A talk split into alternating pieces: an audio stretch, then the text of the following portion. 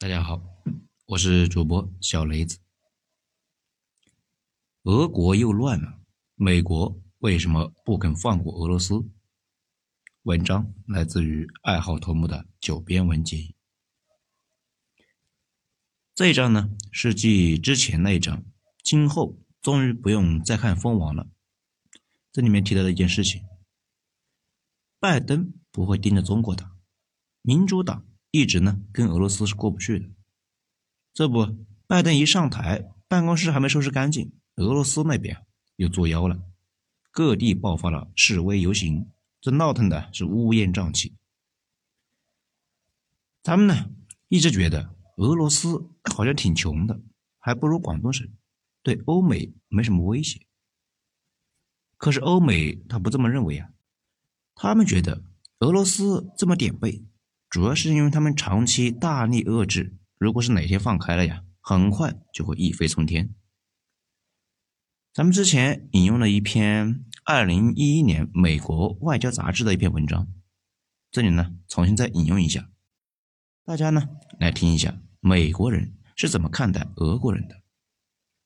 作者说啊，拿破仑战争之前，俄国一直是一个三流角色，但是。击败拿破仑之后，这一下子就成为了欧洲一极，随后疯狂扩张，直到在克里米亚被英法联军给击败，消停了半个世纪。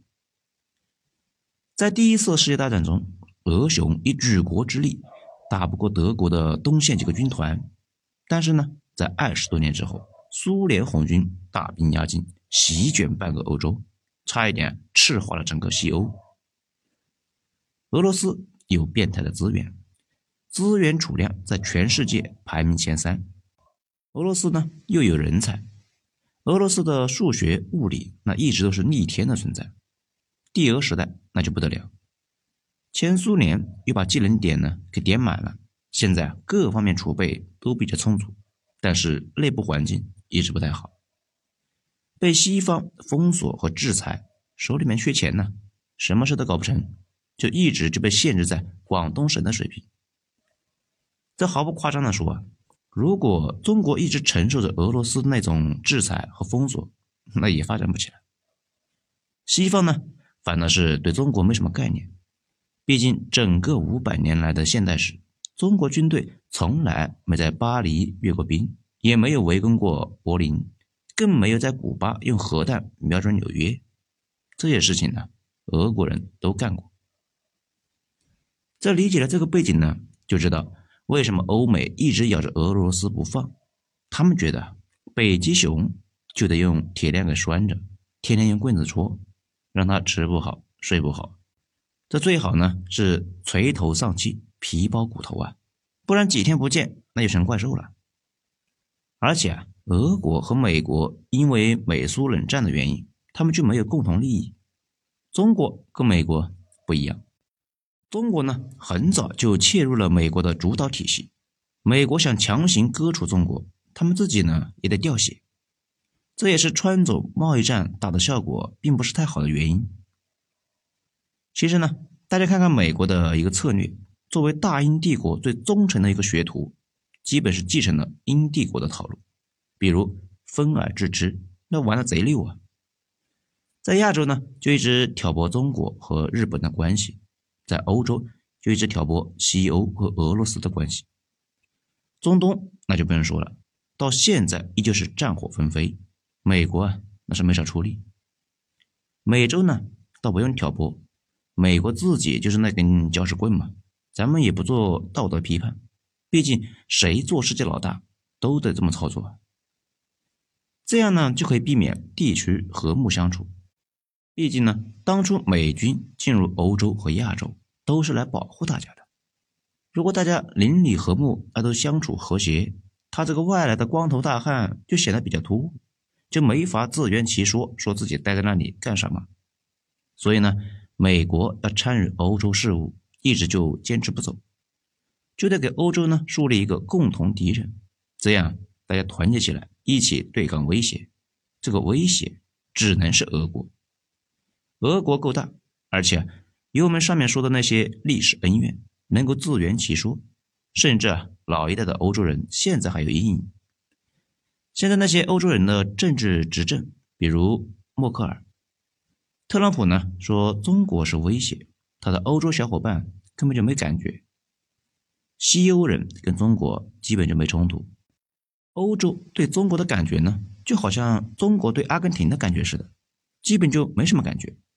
但是，一说俄国要来打你们了，那法国、德国他们几个就会猛吸一口凉气啊！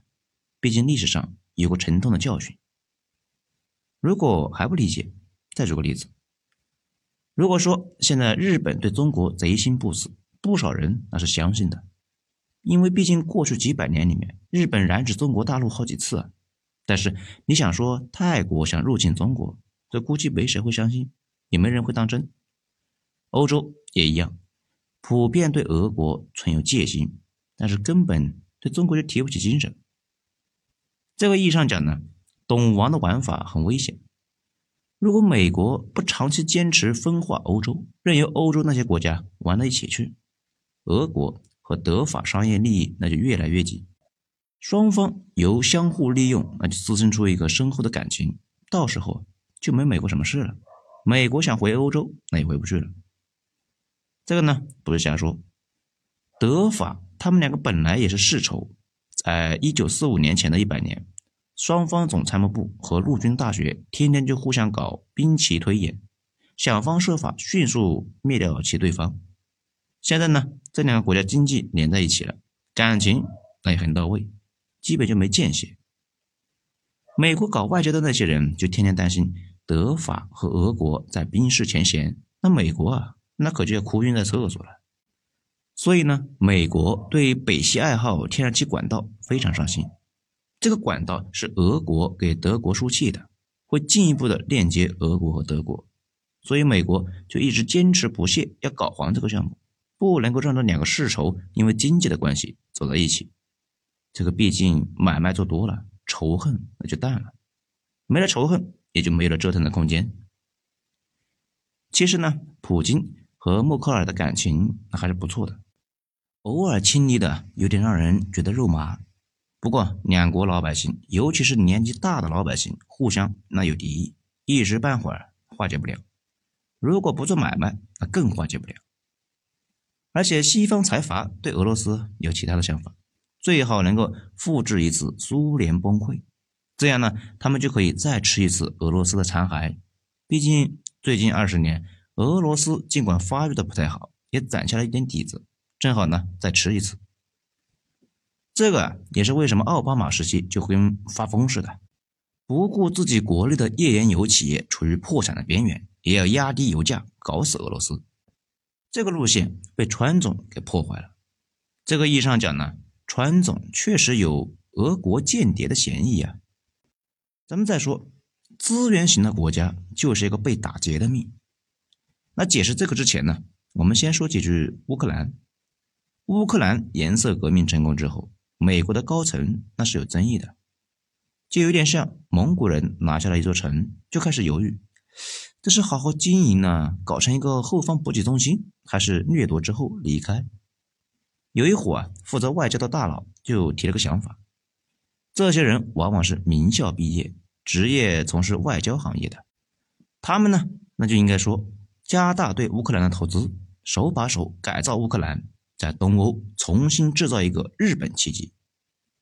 这样好处多多，因为到现在为止，所有被美国民主输出的国家，没有一个好结果的，不少被搞成了废墟。毕竟呢，指望着砸烂一个秩序，一切就能好起来，这种事情啊，只能在电影和童话里面存在。就好像你没法通过把你们家砸了就变得有钱一样。所以呢，美国主导外交官呢，这官僚们就一致认为，乌克兰得天独厚，资源足，人力那也便宜。如果加大投资，把乌克兰建设成为一个西欧一样，那势必会对俄国的形成一个致命打击。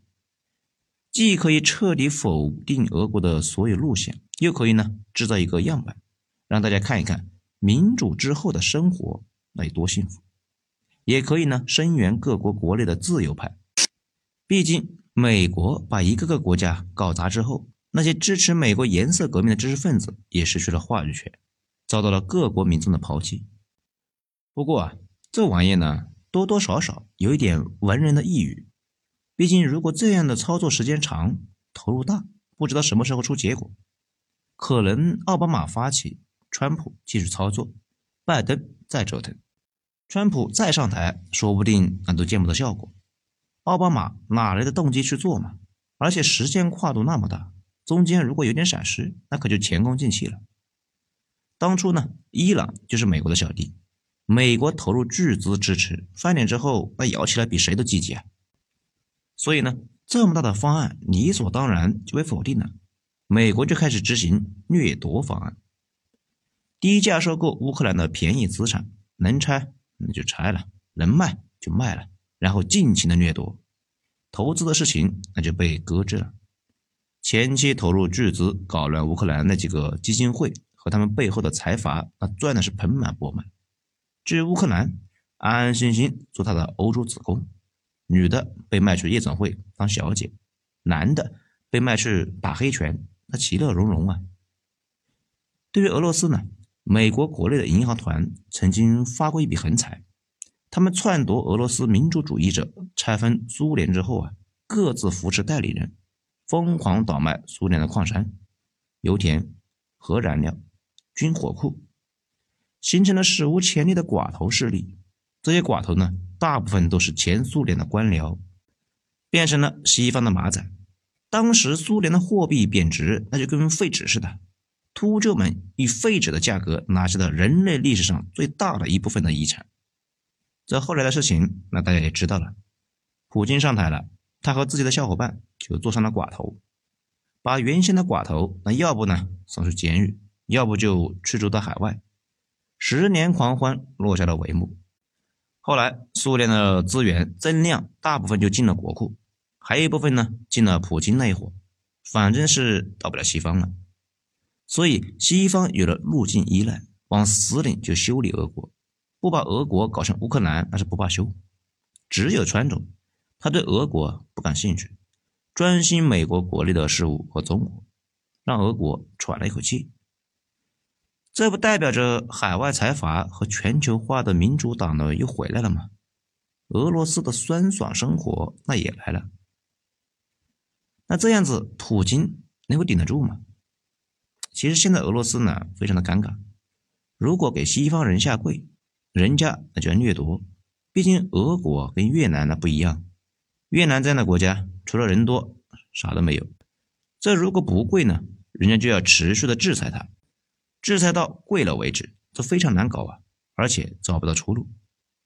而普京代表的就是俄国的死硬势力。像极了俄国监狱里面的民谣：“筋骨打断，皮肉脱落，也别想让俄国人屈服。”这不过啊，话又说回来，普京在俄罗斯其实不算特别强硬的。俄罗斯啥都缺，就是不缺强人。而且呢，强人在俄国有天生的合法性，很容易得到大家的支持。当初的寡头那么牛逼，普京一旦被强力部门接受。这些啊，权势熏天的寡头，那输的就跟个哈士奇似的。哈士奇还敢拆家呢？他们连反抗的动力都没有。那普京能够继续顶得住吗？反正形势不太好。我不是一个俄罗斯的徒弟吗？他以前呢，在中国培训 Java 和数据库。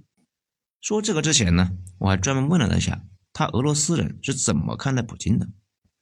他说啊。现在基本是泾渭分明，分成两股。经历过上世纪九十年代大衰退的人，都对那段历史啊刻骨铭心。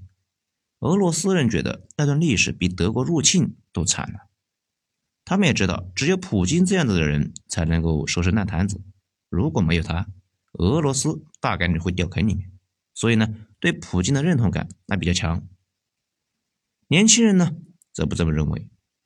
俄国的八五后和九零后对苏联解体之后那段悲伤的经历感受不深，反而呢印象里一直都是普京执政，感觉他也没有带来繁荣和富强，对他的感觉非常一般，而且认为俄罗斯现在的情况没那么差，没了普京和他的腐败小圈子，俄罗斯的未来呢很难变坏，并且要求清算普京家族，这股潮流到现在也还没成气候，不过势头那越来越猛，毕竟年轻人越来越多，而且年轻人在社交媒体的链接下形成了更大的民意，这倒是有点像《三体》里面罗辑面临的情况。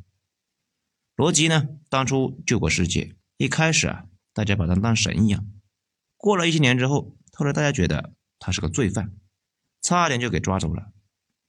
普京的未来。大概率那也是这样，毕竟俄国年轻人的话语权越来越重。在最后呢，咱们说一下，民主党上台之后，中美那肯定会缓和，最起码贸易战会慢慢的缓和。我知道呢，可能又有人跟复读机似的，那就开始复读，不要指望美国放过中国，当然不指望了。但是美国搞中国的方式肯定要调整，不会硬来。中国也就有了四年的喘息功夫，尽快呢把芯片和其他卡脖子的技术突破了，等下一个蜂王上台的时候能够从容应对。至于俄罗斯啊，这货如果崛起了，其实对谁都不太好。咱们之前也讲过，中俄能够维持关系，主要是因为美国是老大，而且呢，俄国在亚洲最亲密的战友那其实是印度。之前呢，我们讲俄国对印度军售，他俩怎么跑一块去了？这个里面有讲过。相对而言，美国是最近几百年崛起的霸权里面第二好说话的。等我们起来了，我们应该是最好说话的，以理服人。啊，俄罗斯就算了，现在那个状态正好，千万别崛起了，当然也别凉透了就行。好了，今天咱们就讲到这里。精彩，下次接着继续。